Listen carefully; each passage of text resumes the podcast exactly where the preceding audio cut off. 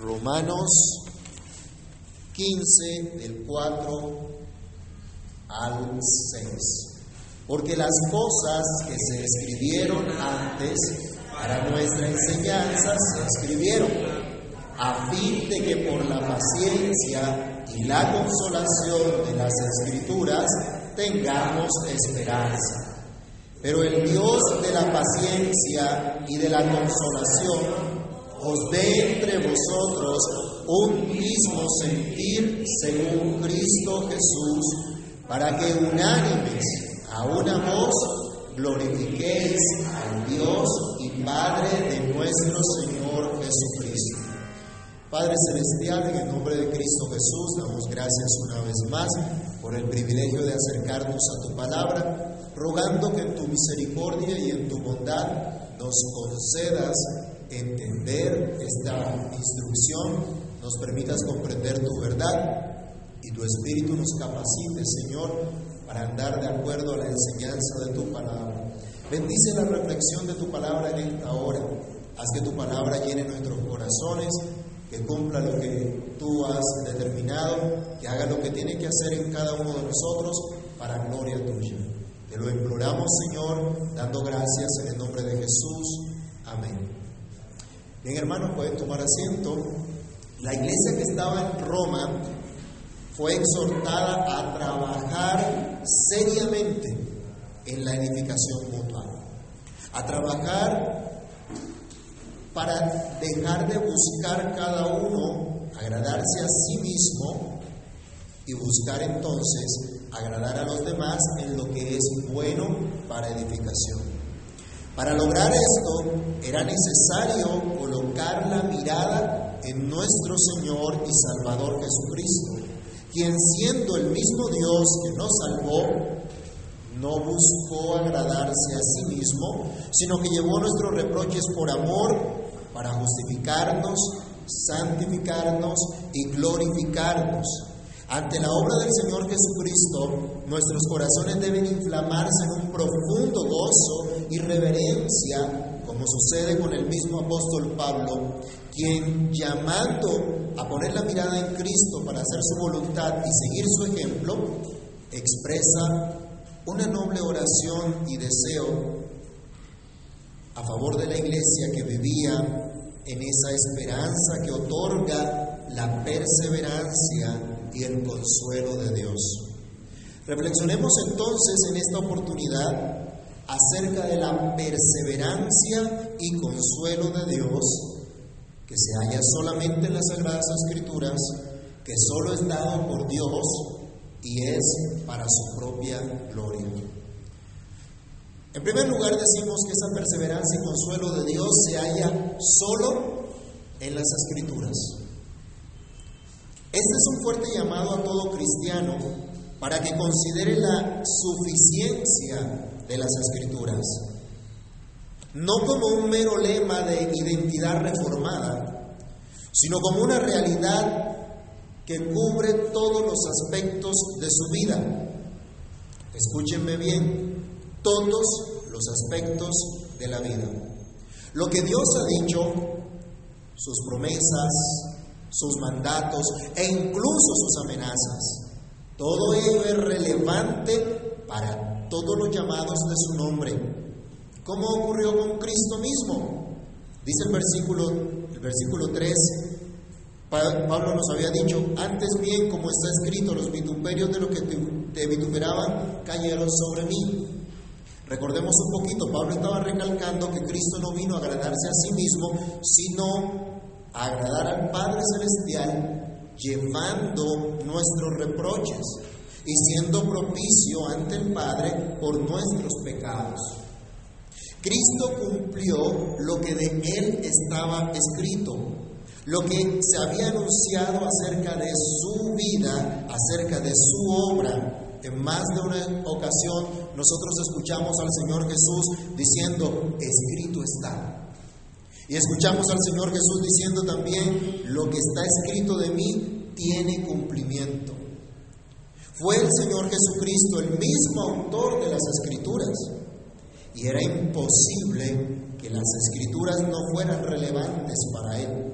Era imposible que no mostrara a los suyos la relevancia de su palabra.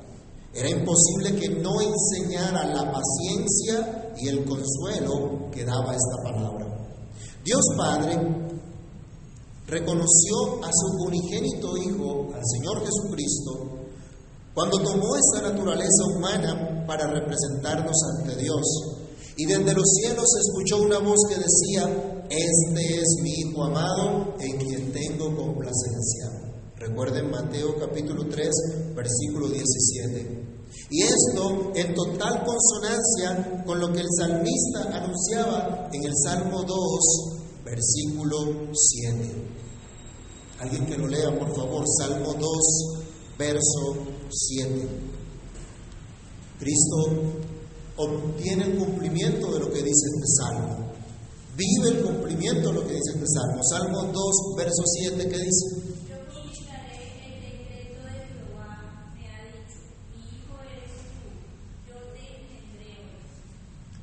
Y cuando el Señor Jesús es bautizado, escuchamos estas palabras. El Hijo de Dios. Se reconoce a este Hijo de Dios.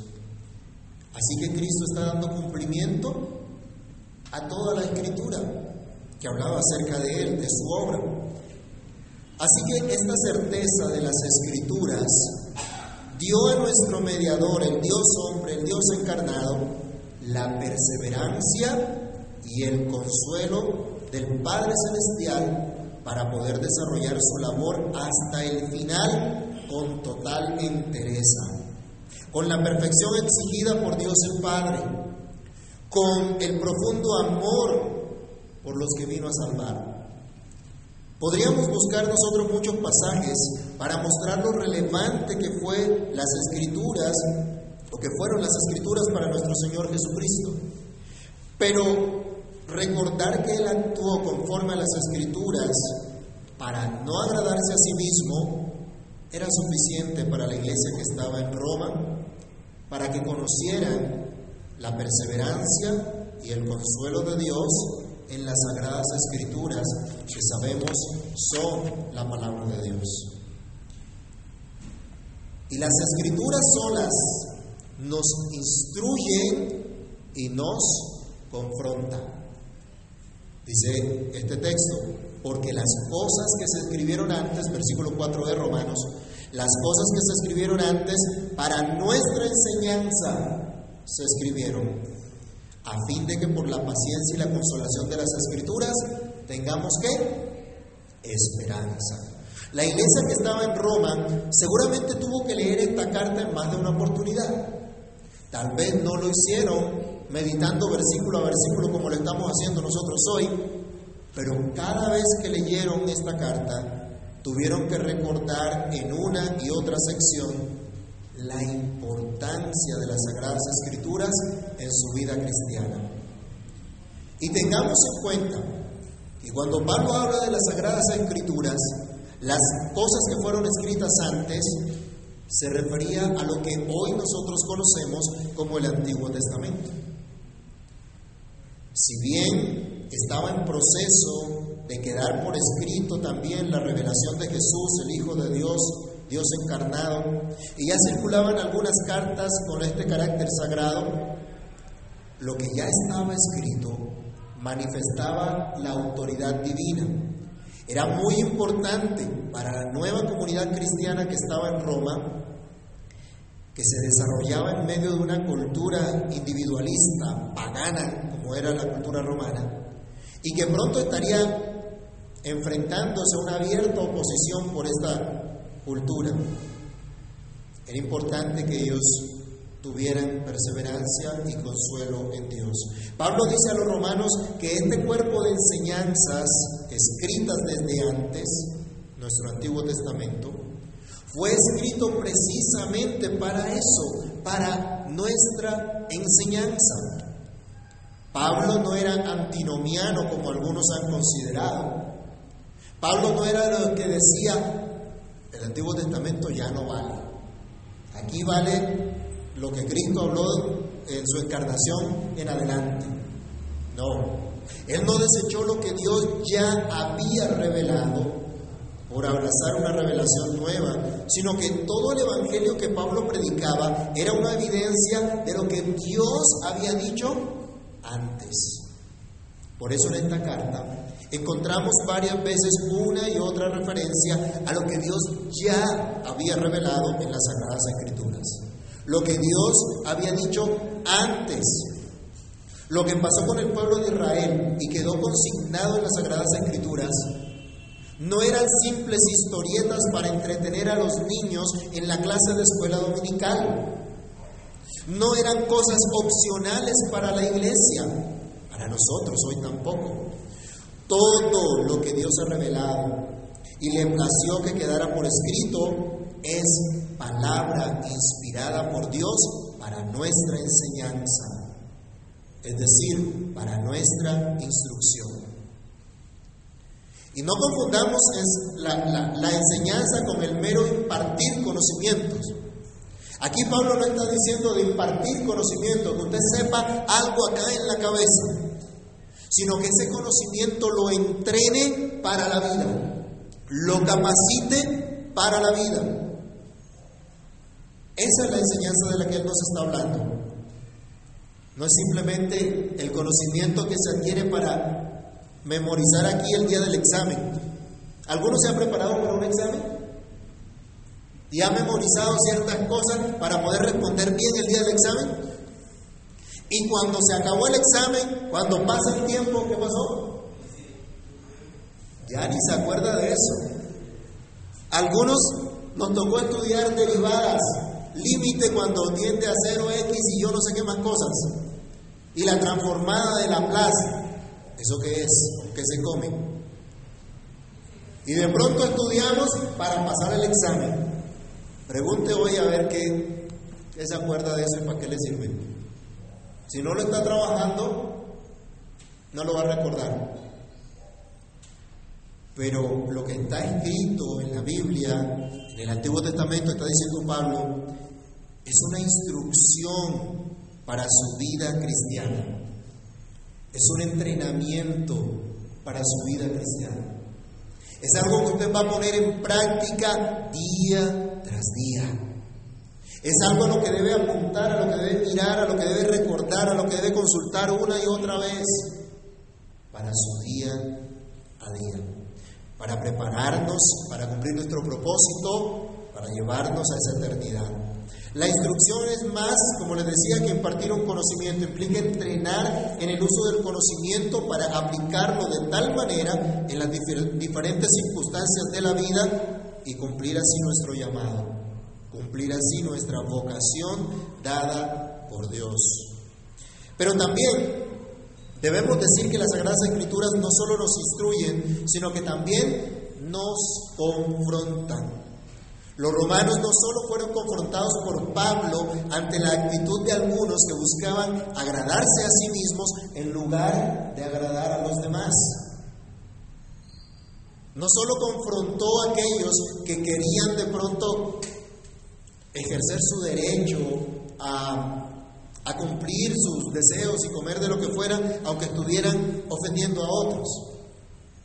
No solo fueron confrontados por Pablo, sino que eran confrontados por la misma escritura, por el mismo ejemplo de Jesucristo, que no vino a agradarse a sí mismo, sino a agradar a Dios, a llevar nuestros reproches para salvarnos. Yo pregunto, ¿no te muestra acaso la escritura cuando no andas conforme a la regla del amor de Cristo? Cuando insistes en tus derechos aunque ofendes con ello a los demás? Necesitas que alguien te, te sacuda y te diga que estás haciendo mal. Si usted es un verdadero cristiano, la misma palabra de Dios le confronta. No tiene que esperar al pastor, no tiene que esperar a los ancianos, no tiene que esperar a los hermanos de la iglesia para que lo estremezcan y le digan, despierta. Presta atención a lo que le está pasando. Ese no es el camino que debes andar. Las mismas escrituras nos confrontan. ¿No te muestra la Biblia que aún en tu vida hay cosas por corregir? ¿Acaso no te enseña la Biblia que estás actuando mal y que debes arrepentirte? ¿O la Biblia te da palmaditas en el hombro diciendo, tranquilo, como vamos, vamos bien? No hay problema, Dios te ama. No, la Biblia nos confronta. La palabra de Dios nos muestra nuestra condición. La palabra nos instruye, pero también nos confronta. Y la palabra también nos hace perseverar y nos consuela. Otra vez, versículo 4, porque las cosas que se escribieron antes para nuestra enseñanza se escribieron a fin de que por la paciencia y la consolación de las escrituras tengamos esperanza. Tal vez nos hemos visto eh, por las escrituras que aún hay cosas que corregir en nosotros, pero también hemos visto por las escrituras, se nos ha mostrado que Cristo murió por nuestros pecados y resucitó para nuestra justificación. Miren lo maravilloso que son las escrituras, hermanos. No solo nos muestran nuestro pecado, sino que muestran la solución que Dios ha dado a nuestros pecados. Eso es recordarnos el Evangelio día tras día, mostrar el Evangelio día tras día. Hace poco un pastor nos compartía que invitaron a la iglesia a un pastor para predicar y les envió el sermón para poderlo traducir porque era en otro idioma. Y le dice, pastor, pero yo no veo aquí el Evangelio. Y el pastor le contesta, ¿y es que acaso van a haber nuevos ese día?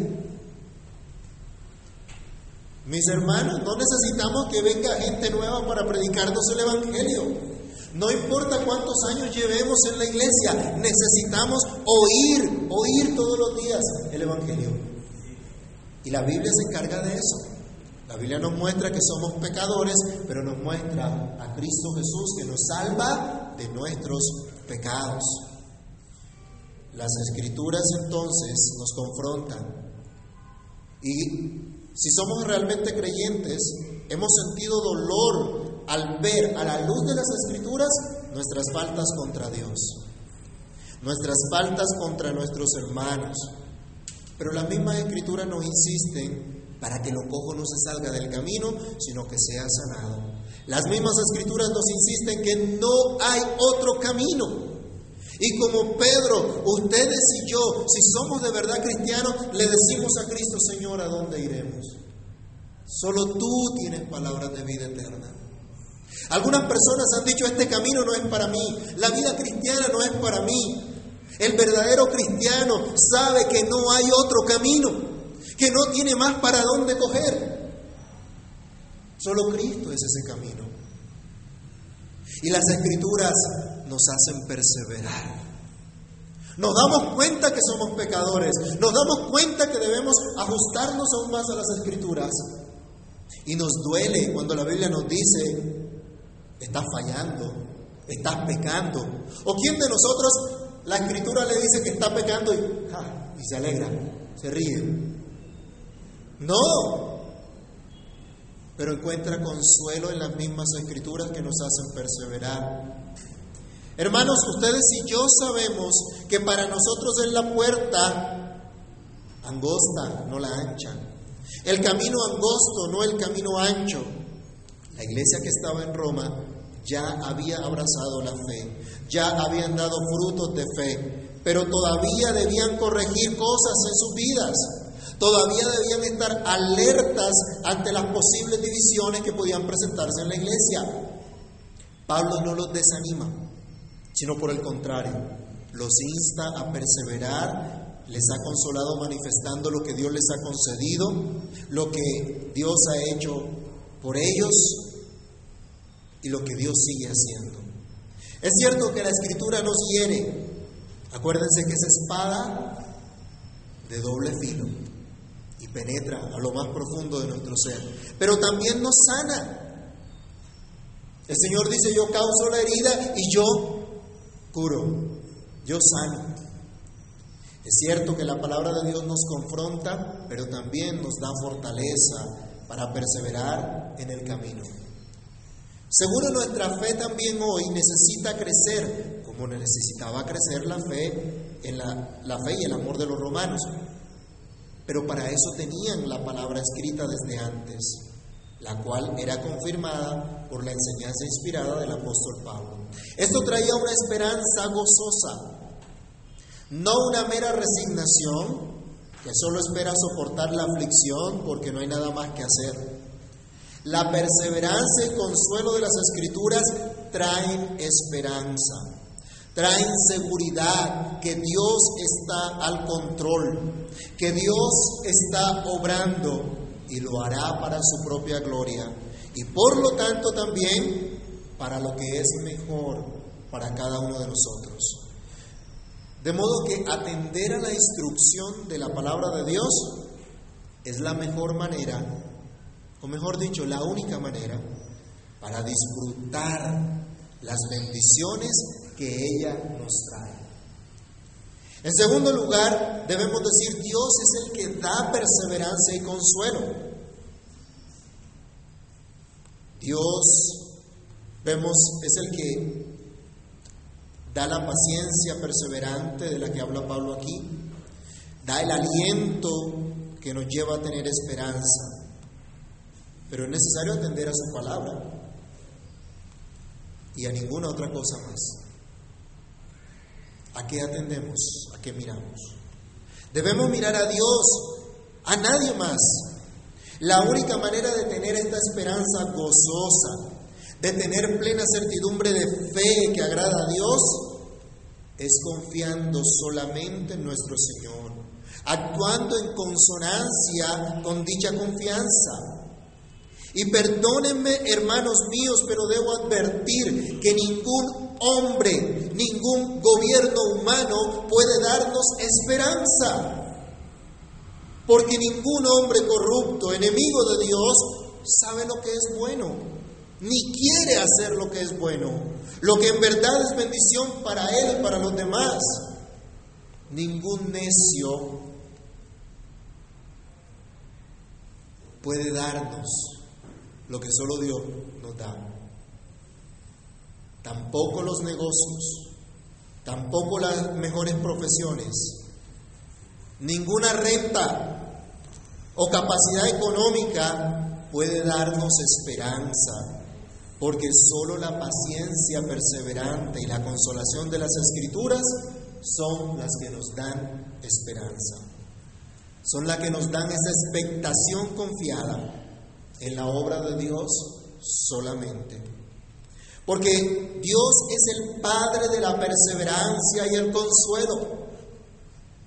Si ustedes están aquí hoy con todo su corazón queriendo adorar a Dios y queriendo escuchar el mensaje de Dios, es porque Dios ha perseverado en ustedes. Es porque Dios es el que les ha dado fe a pesar de todas las cosas, a pesar de todo lo que cada uno haya podido vivir. Dice nuestro texto, pero el Dios de la paciencia y de la consolación os dé entre vosotros un mismo sentir según Cristo Jesús. Esta es la oración del apóstol Pablo por los romanos. La exhortación es a que todo, todos y cada uno de los hermanos buscaran agradar a los demás en lo que es bueno para la mutua edificación. Tanto el ejemplo de Cristo como la instrucción apostólica nos instruyen en eso. Ese es el sentir que deben tener todos y cada uno de los creyentes. No que piensen igual respecto a todas las cosas, pero sí que busquen la verdadera unidad al mostrar amor entre ellos. Pero es necesario trabajar en esto, hermanos. Es necesario atender la instrucción que viene de parte de Dios, perseverar en esta instrucción tomando aliento en las promesas del Señor. Pero también es posible que estemos expuestos a la misma palabra de Dios, pero no la consideremos como tal. Es posible que aún sigamos endurecidos de corazón, que aún sigamos nuestros caprichos, nuestra obstinada forma de pensar, aunque decimos creer en Dios y no nos gusta lo que Dios nos dice y lo que Dios nos manda. Pero como Pablo, nosotros mismos debemos orar a Dios, quien es la fuente de toda paciencia perseverante, quien es la fuente de toda consolación, para que obre en nuestros corazones y nos permita ver, nos permita entender su instrucción y nos conceda en verdad ser entrenados en su palabra para una vida que honre a Dios. No necesitamos cinco años de instituto bíblico para ser entrenados en la verdad de Dios, en la palabra del Señor. Necesitamos oír atentamente la predicación de su palabra. Necesitamos meditar atentamente en la reflexión de las escrituras, ver la perseverancia de Dios, la consolación de Dios, para en verdad ser capacitados por Él, para vivir una vida que lo glorifique. Solo Dios, que es fuente de perseverancia, que es fuente de consuelo, nos mueve a vivir en armonía unos con otros. Recordemos, el capítulo 14, capítulo 15, nos está diciendo que debemos buscar esa armonía, que debemos recibirnos unos a los otros, que los que son fuertes en la fe, ¿qué deben hacer? Recibir a los débiles, a los que están apenas creciendo para que desarrollen su fe también. Bueno, este mismo sentir que pide Pablo para los romanos, esta unidad cristiana por la que él intercede, es la armonía de los que, siendo objeto de la misericordia divina, buscan edificarse unos a otros.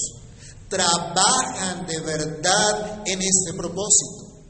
Y mis hermanos, es triste ver la apatía de muchos que se llaman cristianos, pero no están dispuestos a trabajar en la edificación de sus hermanos. Solo quieren vivir para ellos mismos. Solo les importa su propio bienestar, no les importa a los demás.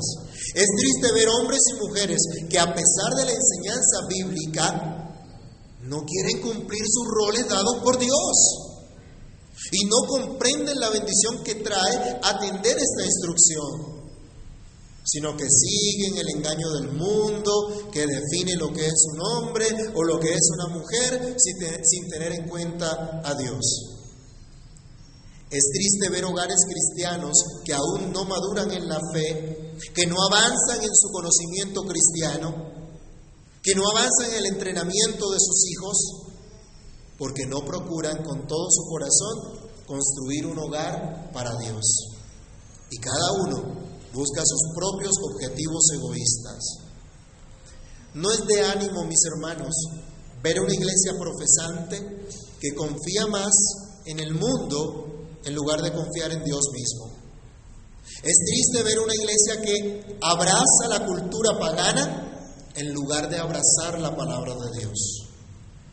Hoy, como en la época de Pablo, es muy necesario, es urgente orar como el mismo apóstol para que Dios, que hace esperar pacientemente, que consuela y nos da esperanza, nos conceda hoy vivir en armonía unos con otros, nos conceda este mismo sentir de edificarnos unos a otros, de asumir nuestras responsabilidades como parte del cuerpo de Cristo. Cada uno como miembro en particular. Solo Dios, por el poder de su palabra y de su espíritu, nos mueve a vivir en esta armonía.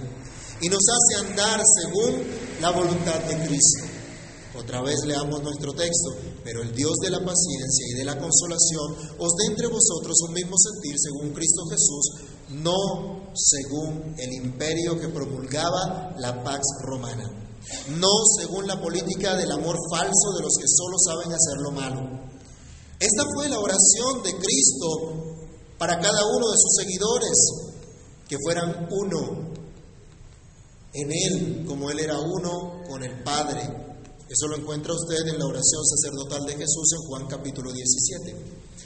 Esta es la voluntad de Dios y no necesitamos oír una voz audible atribuida al Espíritu en un éxtasis o en alguna experiencia sobrenatural como muchos están buscando. la semana pasada o el transcurso de la semana se comunicó con alguien, conmigo una persona que quería saber que era una iglesia reformada y resulta que no era nada de lo que ella se esperaba.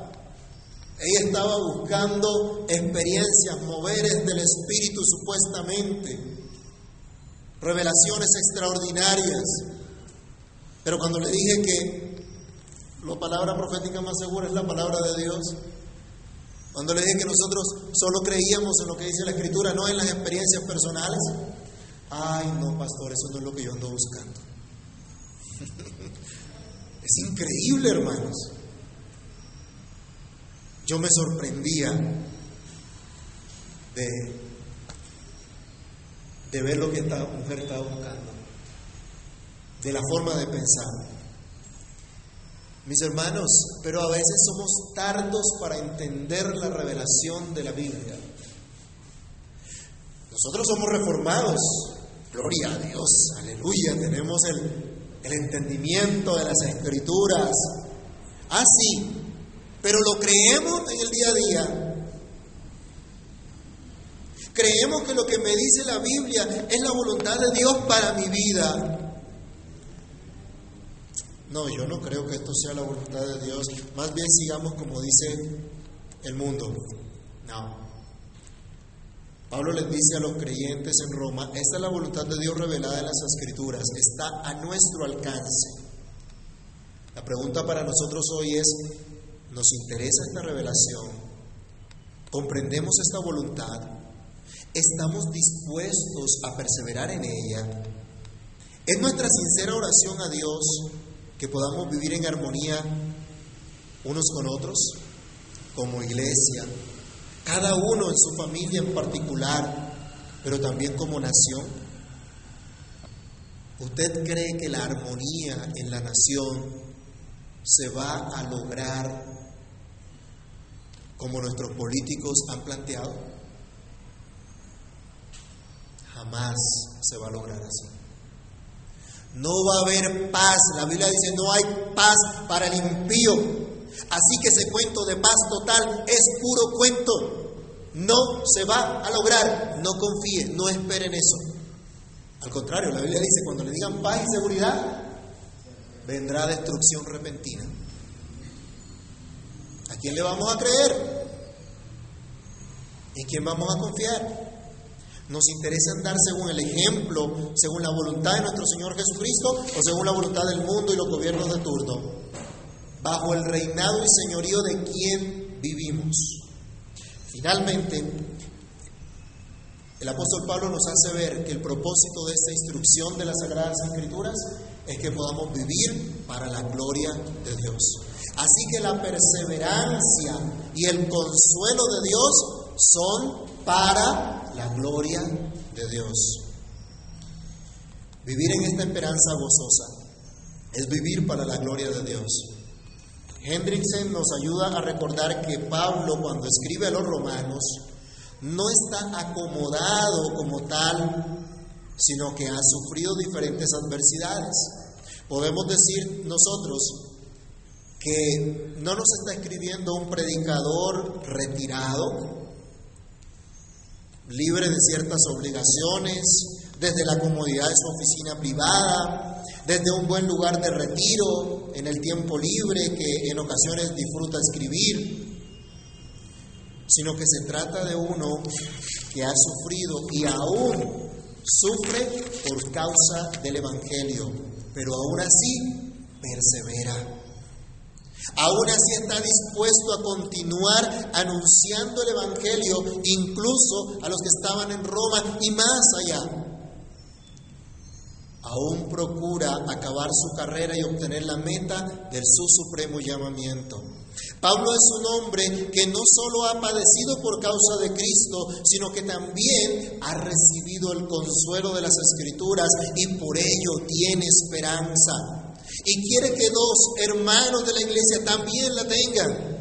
Así que cuando Él habla de esta esperanza, cobra fuerzas y fortalece a los demás, llevándonos a considerar, llevándonos a todos a considerar la gloria de Dios que es nuestro propósito común.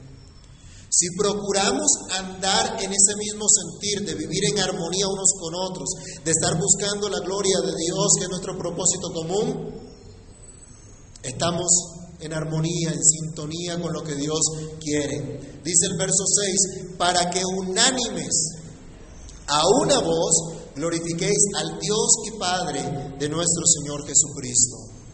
Nuestro propósito común es la gloria de Dios. Nuestro propósito común no es la prosperidad para todos. Nuestro propósito común es solamente que Dios sea enaltecido, que Dios sea glorificado, que Dios sea reconocido. Somos imagen de Dios y debemos reflejar a nuestro Señor, debemos reflejar sus virtudes. No tenemos otro llamado en particular.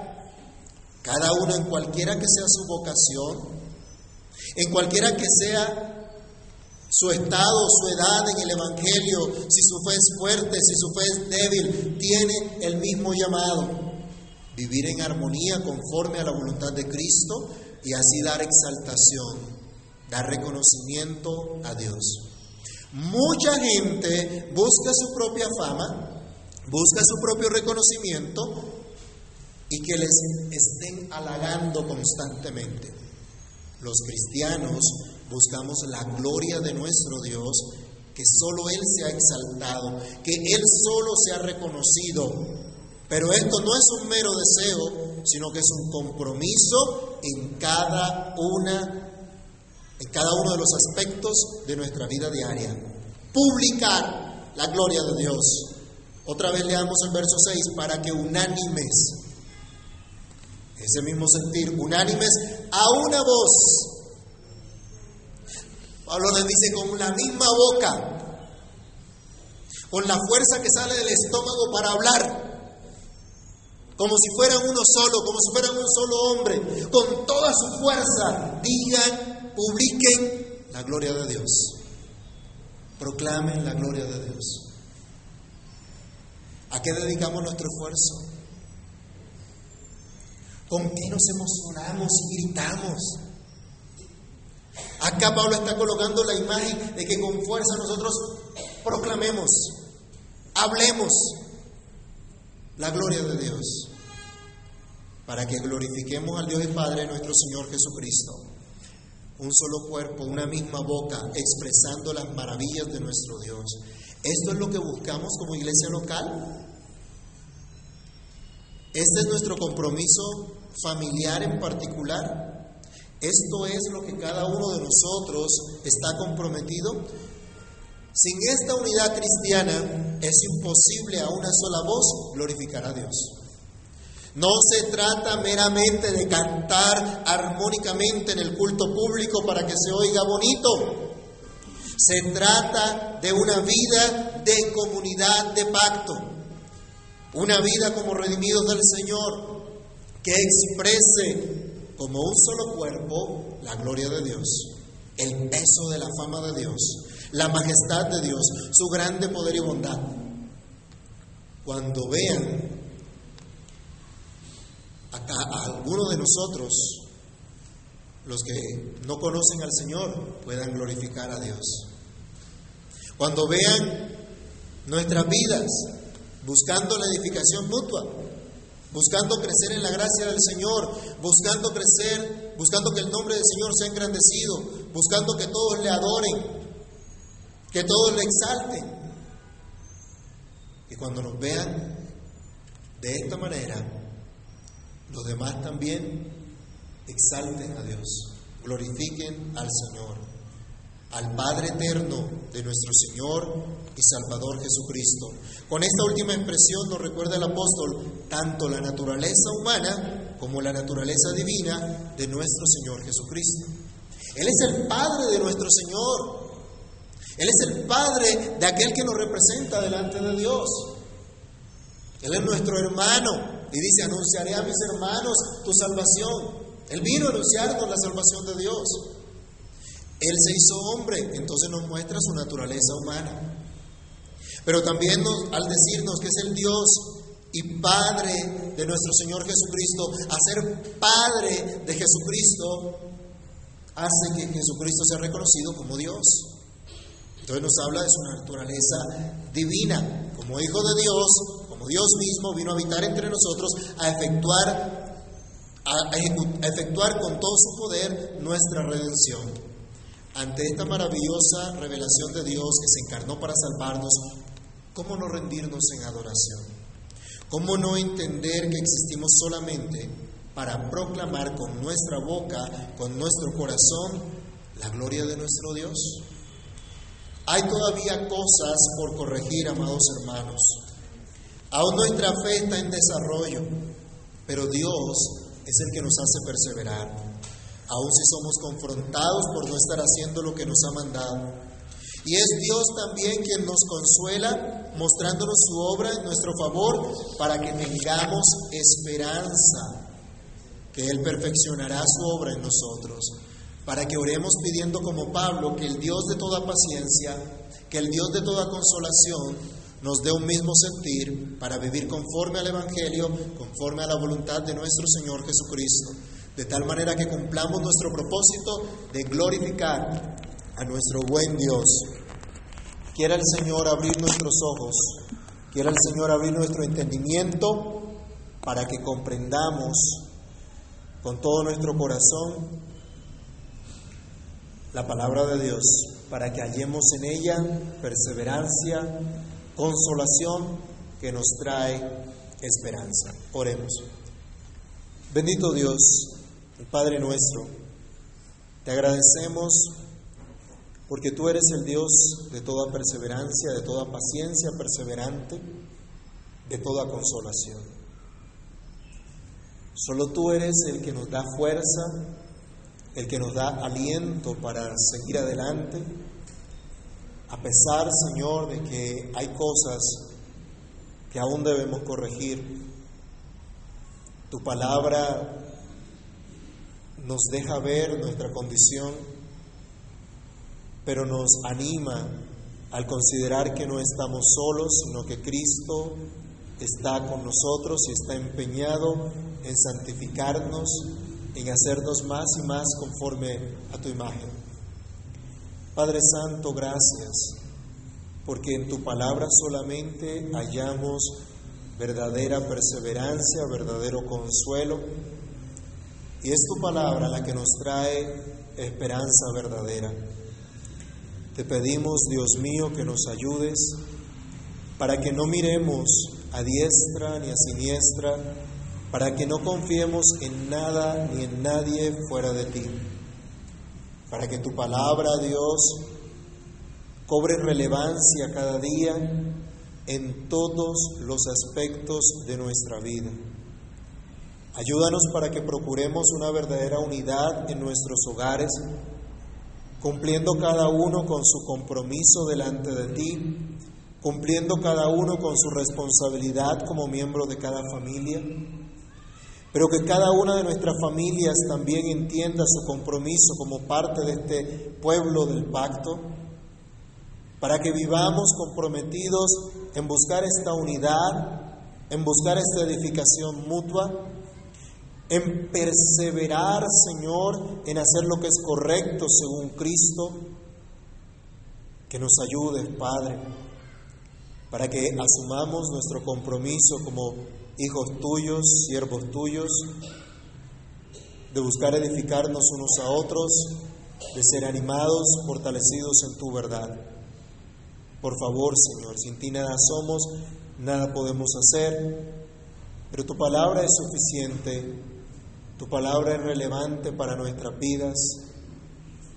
Ayúdanos, Padre, y obra nuestras vidas y concédenos esa perseverancia y ese consuelo que hay en tu palabra, que proviene de ti y que nos hace tener esperanza para vivir para tu gloria.